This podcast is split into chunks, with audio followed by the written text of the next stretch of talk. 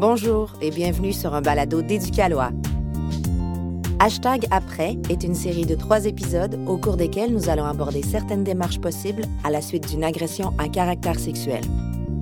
Plus précisément, nous allons parler du processus de plainte à la police, de la trousse médico-légale, du procès criminel et de la médiation. Les récits partagés présentent les expériences de personnes s'identifiant aux communautés LGBTQ. Avertissement. Dans cet épisode, procès criminel de la plainte à la peine, il sera question d'agression à caractère sexuel, d'intervention policière, du témoignage à la cour et du contre-interrogatoire. Bonjour, je m'appelle Émilie et je travaille chez Éducalois, un organisme de vulgarisation et d'éducation juridique. J'utilise le pronom elle. Je suis accompagnée d'Emma qui a généreusement accepté de nous partager son expérience. Emma a porté plainte contre son agresseur et a traversé le processus judiciaire du début à la fin. Ma collègue Dominique, qui est avocate, sera là pour partager et clarifier certaines informations juridiques dans nos échanges. Nous allons nous concentrer principalement sur le procès criminel, moins connu du grand public. Bonjour à toutes. Merci d'être avec nous aujourd'hui. Bonjour, moi c'est Dominique et j'utilise le pronom elle. Bonjour, moi c'est Emma et j'utilise le pronom elle. Emma, j'ai envie de, de, commencer en te demandant qu'est-ce qui t'a motivé à venir partager ton histoire avec nous aujourd'hui? Euh, J'aimerais que mon histoire serve à quelque chose puis que ça rende peut-être le processus plus doux pour les autres personnes qui vont passer au travers parce que je sais que c'est pas un processus facile puis souvent on se sent seul. Il euh, n'y a pas nécessairement beaucoup d'exemples autour de nous ni dans les régions. C'est un sujet qui est tabou. C'est difficile des fois de sortir de la culpabilité puis de la honte, mais j'aimerais ça euh, aider les, les autres à aller de l'avant aussi. Quand on s'est euh, rencontrés la première fois, euh, Emma, moi, ce qui m'a particulièrement interpellée dans ton témoignage, c'est que tu as vécu le processus du début à la fin. Puis ça, c'est quand même rare. Tu as porté plainte, ton dossier s'est rendu dans les mains d'un procureur, ton agresseur a été accusé, tu as témoigné en procès, puis la personne a été reconnue coupable.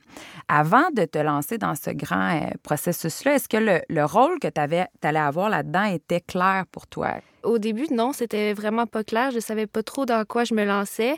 Euh, on se sent un peu comme si ça serait notre procès, alors que c'est pas c'est pas le cas. C'est vraiment la personne qui est accusée, c'est ça son procès.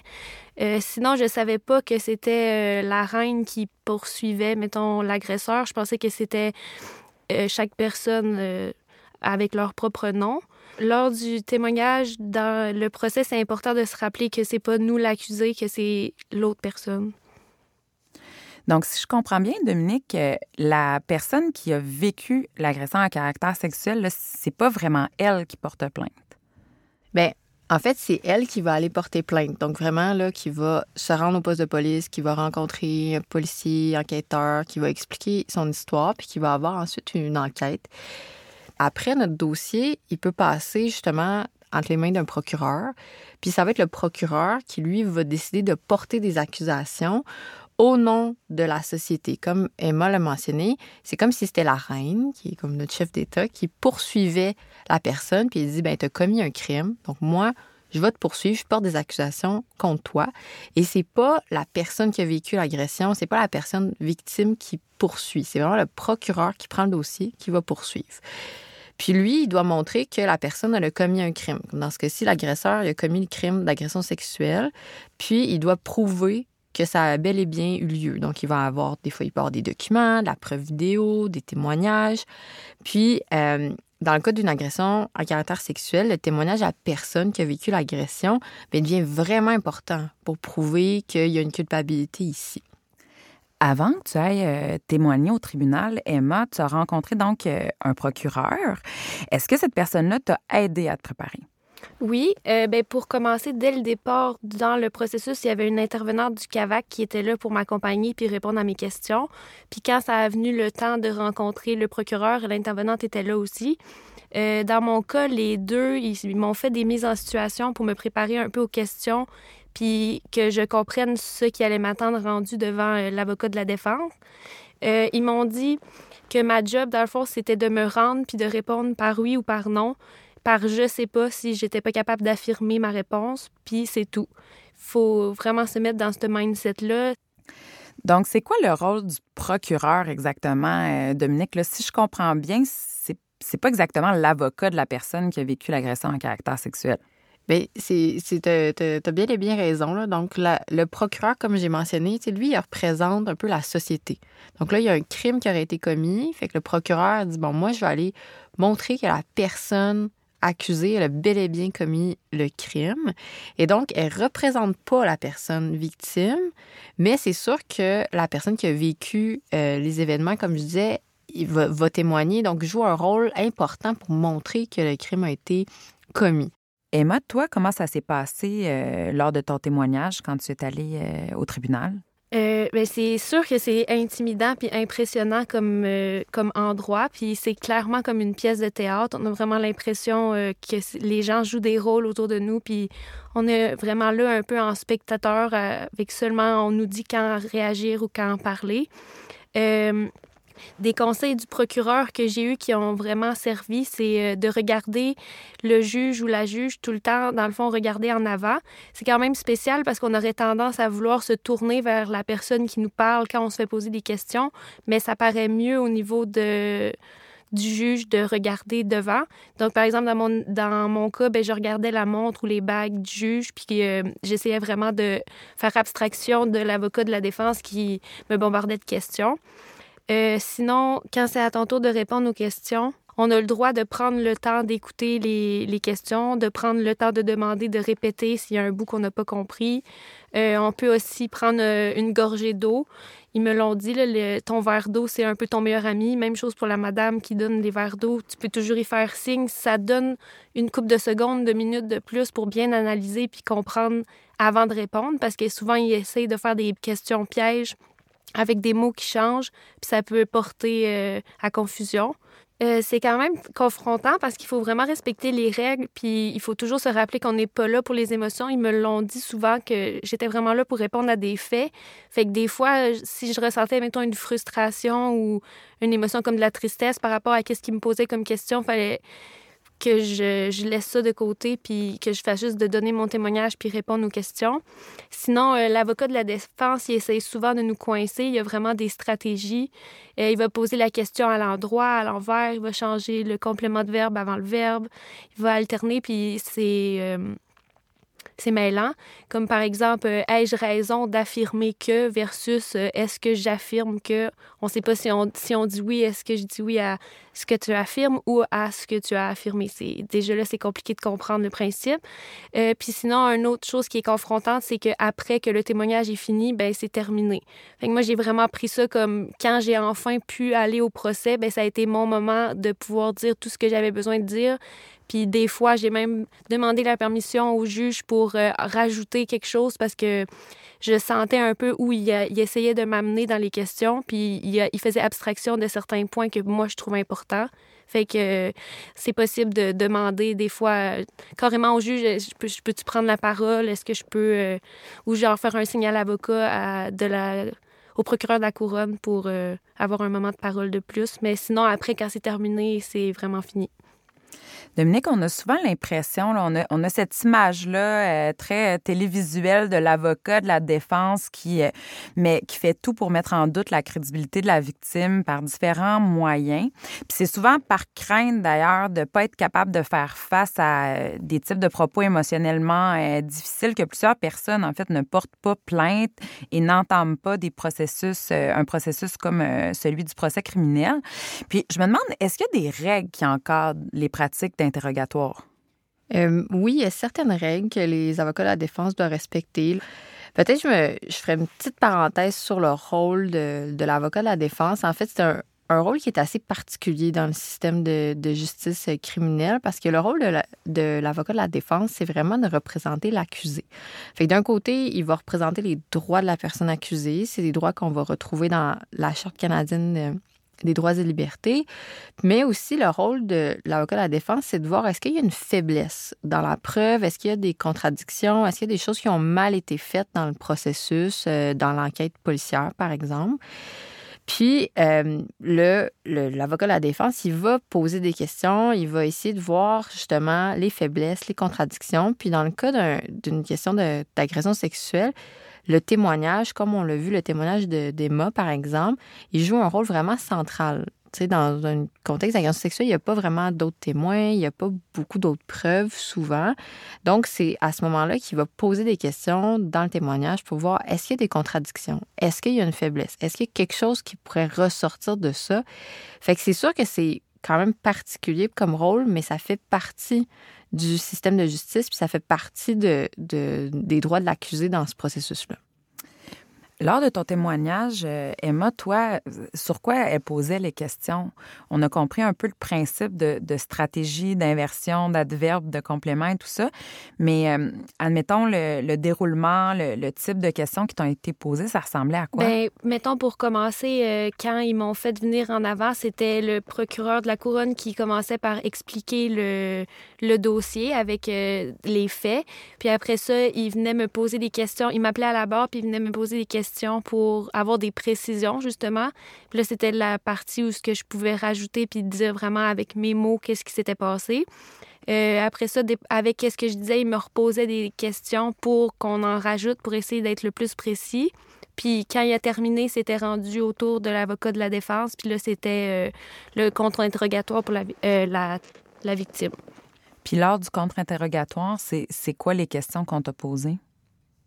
Euh, ben, ils sont revenus sur les faits, sur qu'est-ce qui était arrivé cette soirée-là. Ils sont revenus sur euh, la déclaration que j'avais faite à la police. Euh, ça, ça a été quand même une surprise, puis je trouverais ça important de le mentionner. dans le fond, parce que quand on va porter plainte, ils nous font remplir notre propre déposition avec nos mots. Puis par la suite, il y a l'enquêteur qui rentre dans le bureau, puis qui va aller relire ça avec toi. Puis il va prendre des notes, puis il va faire comme un peu son interprétation de ta déclaration.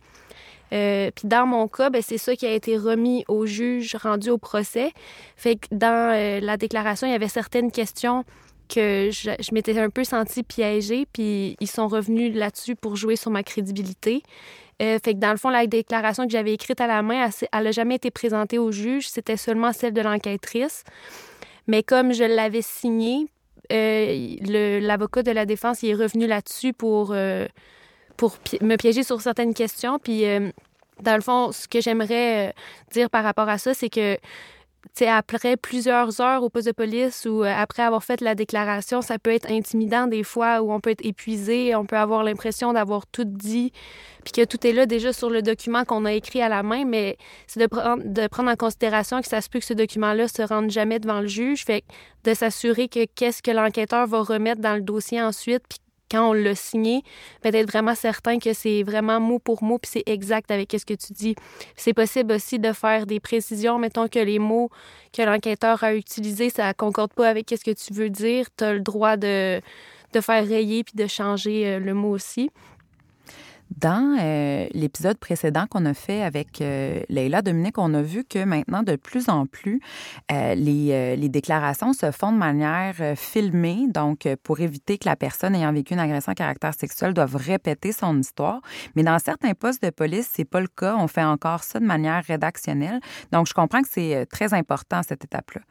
Mais la déclaration, qu'elle soit faite par écrit, comme euh, le mentionne Emma, ou qu'elle soit filmée, c'est vrai que ça joue un rôle hyper central. Parce que après, c'est ça qui est, comme Emma l'a expliqué, c'est ça qui est remis au procureur, qui va être remis euh, devant le juge, qui, va suivre le, parcours. Donc, la déclaration, ce moment-là, est vraiment important pour le reste du processus. Puis, comme l'a mentionné, maintenant, c'est de plus en plus filmé, donc audio, vidéo, pour éviter qu'une situation comme celle qu'a vécue Emma survienne. Pendant le, procès même, euh, Emma, est-ce que tu étais accompagnée? Euh, oui, à chaque étape du processus judiciaire, j'étais accompagnée. Euh, moi, j'ai décidé d'aller, de, me présenter à vraiment chaque étape où je pouvais me présenter. Fait que l'intervenant du CAVAC était toujours là. Euh, on avait comme système d'avoir chacun un petit cahier avec un crayon. Puis, dépendamment qu'est-ce qui se passait, si je vivais des émotions ou j'avais des questions par rapport à qu'est-ce qui se disait en avant, vu qu'on peut pas prendre la parole puis intervenir, ben je les posais à l'intervenante. Puis quand ça devenait trop lourd ou, mettons, je vivais une frustration ou j'avais envie de pleurer, j'avais le droit de... Je, lui faisais signe, puis on sortait de la salle, on prenait un deux minutes, puis après on revenait. Sinon, j'avais euh, le soutien de la famille et des amis.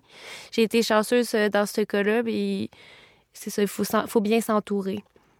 Puis on sait que plusieurs personnes ayant vécu des, des, agressions à caractère sexuel ont pu témoigner, par exemple, dans une autre salle pour pas avoir à croiser leur agresseur. Est-ce que toi, c'était ton cas?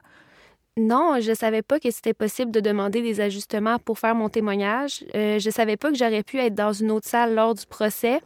Puis je savais pas non plus que je pouvais demander à modifier la façon dont j'étais placée dans la salle. Par exemple, euh, durant le procès, mon agresseur était à ma gauche puis c'était comme dans l'agression, il était comme à ma gauche derrière moi, donc mon corps réagissait d'une manière que je pouvais pas contrôler. Puis c'est seulement à la fin du processus que j'ai su j'aurais pu demander à ce moment-là, avec mon inconfort, de, de le faire changer de côté. Parce qu'il y a eu un autre moment où j'ai dû aller témoigner, puis là, il était positionné à ma droite, puis je me sentais beaucoup plus forte, puis capable d'affronter ça que quand il était à gauche c'est dommage quand même parce que effectivement c'est quelque chose qu'on peut qu'on peut demander d'avoir qu'on appelle des mesures pour faciliter le, témoignage. Donc euh, puis on le voit de plus en plus encore une fois là d'être dans une salle qui va être séparée où il va avoir un paravent fait qu'on voit pas la personne euh, accusée. Puis normalement le, procureur va pouvoir nous accompagner là-dedans voir qu'est-ce qui est possible. Des fois la, la configuration de la salle c'est un petit peu plus compliqué mais autrement euh, on peut voir qu'est-ce qui est possible pour pas que c'est ce genre de, de situation là qui fait que on n'est pas confortable dans notre témoignage, ben ça ça arrive pas. Dominique, on a parlé du témoignage d'Emma, mais qu'est-ce qui se passe avec l'accusé? Lui, est-ce qu'il doit témoigner? Euh, en fait, l'accusé, lui, a ce qu'on appelle le droit au silence. Donc, lorsqu'il y a le procès, l'accusé n'est pas obligé de témoigner. Donc, s'il le veut témoigner, il va se faire poser des questions par son avocat puis par le procureur, mais il n'est pas obligé de, donner euh, sa version des faits. En fait, comme je l'expliquais, le procureur, lui, son rôle, c'est de montrer que euh, la personne a commis le crime. Donc, la, le fardeau, la charge de ça repose sur le procureur euh, de la couronne ou le procureur des poursuites criminelles et pénales. Donc, l'accusé n'a pas euh, l'obligation de, témoigner. Dans ton cas, Emma, comment ça s'est passé? dans mon cas, l'accusé a décidé le jour même de témoigner avec son avocat. Jusqu'à la dernière minute, je ne savais pas s'il aurait témoigné. Puis le principe de qu'est-ce qui s'est passé, c'était un peu le même. Il est venu en avant, puis c'est son avocat qui a expliqué la situation. Ensuite, il a répondu à des questions pour donner plus de précision. Puis après, il y a eu le contre-interrogatoire de la part du procureur de la couronne. Une fois que le procès est fini, donc une fois que toi, tu as témoigné, que l'autre personne a témoigné, là, il y a un temps qui se passe. Je pense que dans ton cas, c'était autour de, de trois mois. Puis par la suite, tu dois retourner en cours pour le jugement. Comment ça s'est passé, cette étape-là? Euh, oui, c'était après trois mois. Il a demandé un, jugement en différé, qui appelle c'est un temps qu'il a besoin pour tout réécouter les enregistrements du procès, tout réécouter les témoignages, pour avoir euh, plus d'informations. Fait que d'abord, comment ça s'est passé quand on est rentré euh, le jour du jugement, c'est le juge est rentré puis il s'est mis à énumérer pendant quasiment une dizaine de minutes euh, toutes les raisons pour lesquelles il pourrait l'acquitter à ce moment-là, parce qu'il était question de soit être acquitté ou condamné. Fait que à ce moment-là, j'avais peur parce que j'entendais toutes les, petites subtilités qui avaient pu euh, relever que ça, m'avait nuit dans qu'est-ce que j'avais dit. Puis après, il s'est mis à énumérer toutes les raisons pour lesquelles finalement il l'acquitterait pas puis qu'il reconnaîtrait coupable pour les deux chefs d'accusation.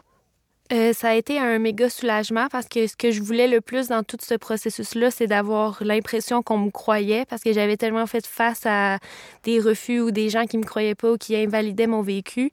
Donc, euh, ça, c'était ça un peu que je voulais atteindre.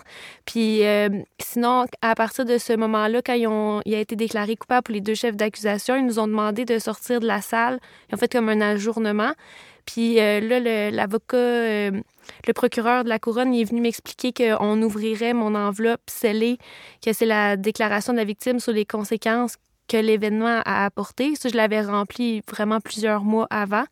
Fait qu'on l'a euh, ouvert. On avait le choix, soit que c'était juste remis au juge ou comme mettons le procureur il l'aurait lu.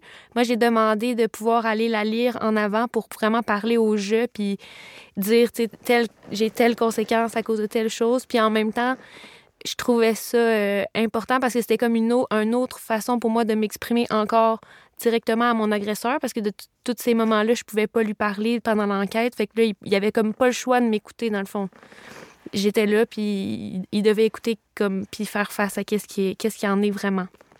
Dominique, la, la, déclaration de la victime, c'est vraiment quelque chose qu'on ne connaît pas.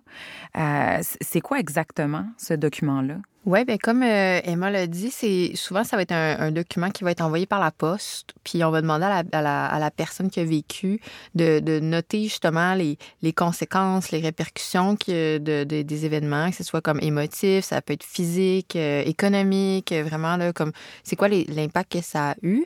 Puis après ce document-là, on l'envoie, puis il est gardé, comme le dit Emma, il va être sous-scellé. Donc là, euh, personne ne va pouvoir le voir jusqu'au moment où la personne est déclarée coupable, comme c'est le, cas ici.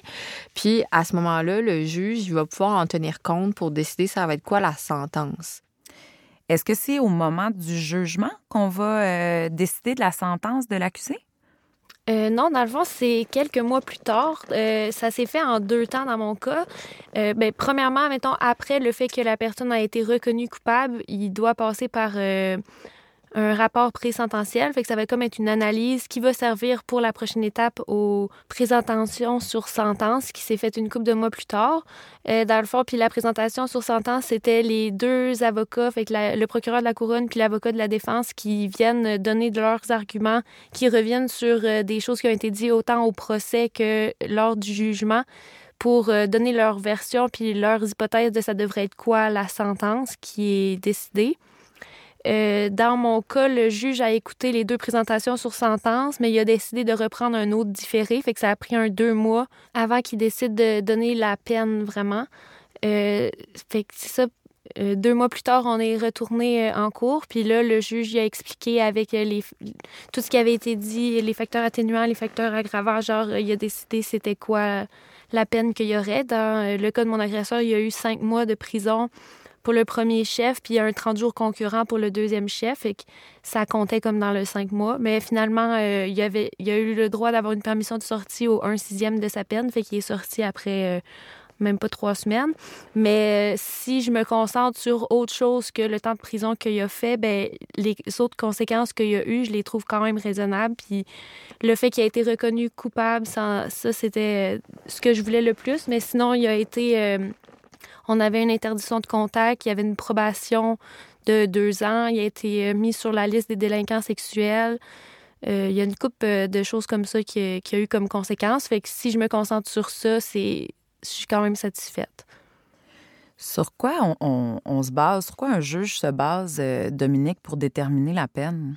Bien, comme le, dit Emma, elle a vraiment utilisé l'expression juridique. donc, euh, on va, on, va voir s'il y a des facteurs comme aggravants puis des facteurs atténuants. Donc, généralement, on va faire une espèce de portrait pour voir c'est quoi qui est le plus approprié dans la circonstance selon le crime qui a été commis, les conséquences, euh, la, personne elle-même. Est-ce qu'il y a est-ce qu'elle a un potentiel de, de réhabiliter, de ne pas recommencer? Donc, vraiment, le voir un peu tout ça, faire une espèce de, de portrait robot de la personne pour voir c'est quoi la peine la plus appropriée dans les, circonstances. Mais évidemment, le juge, il faut qu'il tienne compte de plusieurs éléments pour pas juste sortir ça de son chapeau. Donc, vraiment là, choisir euh, qu'est-ce qui ferait qu'on mettrait une peine plus grave ou une peine un peu plus euh, clémente. Puis, comme le dit euh, Emma, c'est vraiment bien expliqué aussi, c'est qu'il n'y a pas juste la prison.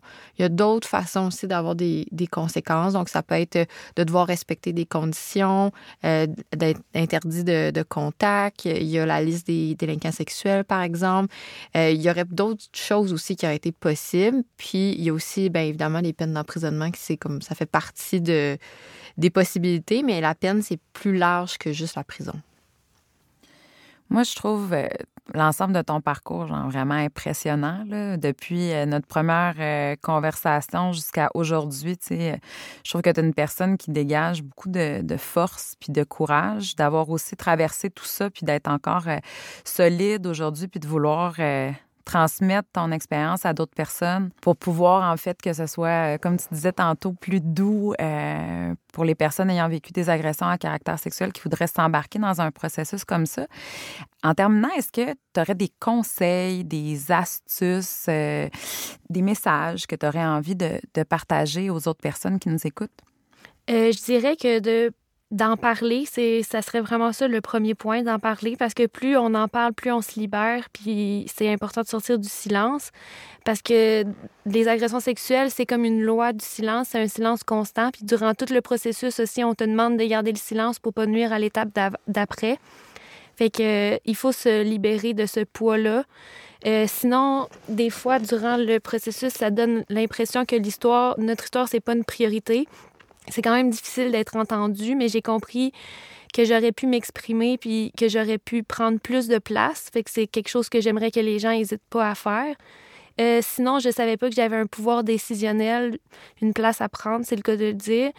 Euh, il faut aussi s'armer de patience parce que c'est vraiment long le processus, faut pas se le cacher. C'est long entre les téléphones, c'est euh, tout le temps de l'attente un peu. On se dit que ça va, ça va se faire vite. Ils nous disent on va te rappeler, mais pour eux te rappeler, ça peut être dans un mois. Euh, moi, je conseillerais aux gens qui vont traverser le processus de continuer de vivre votre vie quand même, puis de pas faire en sorte que le processus, ça devienne euh, comme juste le centre de votre vie, parce que sinon, vous allez avoir l'impression d'attendre dans le vide, puis ça, ça, ça rend impatient, puis c'est pas agréable. Euh, sinon, je, dirais aussi d'y aller avec moins d'attente, moins de pression sur soi-même. Parce que, mettons, moi, j'étais toujours sur le qui-vive. Justement, j'attendais les appels. Je prenais ça vraiment à cœur. J'en dormais pas la nuit parce que je me disais, ah, vas-tu m'appeler enfin puis me donner des nouvelles? Mais si j'avais à le refaire, je laisserais un peu plus les choses aller. Puis euh, c'est ça, d'aller chercher du soutien pendant cette attente-là. Puis c'est pas la sentence qui est la plus importante. Euh, pour moi, c'était d'être cru, c'était d'être entendu. Ça a été le cas. Fait que euh, je le souhaite aux autres. Puis la, la culpabilité, puis la honte, c'est vraiment pas aux victimes de les porter, c'est à l'agresseur. Fait qu'il faut que la honte, elle change de camp. Puis, dans le fond, je dirais que pour terminer, il n'y a pas de honte à être honnête, puis il n'y a pas de honte à être vulnérable. Merci infiniment, Emma. Merci d'avoir été à l'écoute du balado d'Éducalois, série Hashtag Après. Si vous avez aimé ce balado, n'oubliez pas de vous abonner et de le partager dans vos réseaux sociaux. Pour plus d'informations sur cet épisode ou pour trouver plus de contenu sur le sujet, consultez le site éducalois.qc.ca ou suivez-nous sur notre page Facebook et sur Instagram. Si vous avez vécu une agression à caractère sexuel et que vous souhaitez obtenir de l'aide, n'hésitez pas à communiquer avec le Centre d'aide aux victimes d'actes criminels ou Interligne. Ce balado a été produit avec le soutien financier du gouvernement du Québec. Idée originale, contenu, animation et diffusion par Éducalois.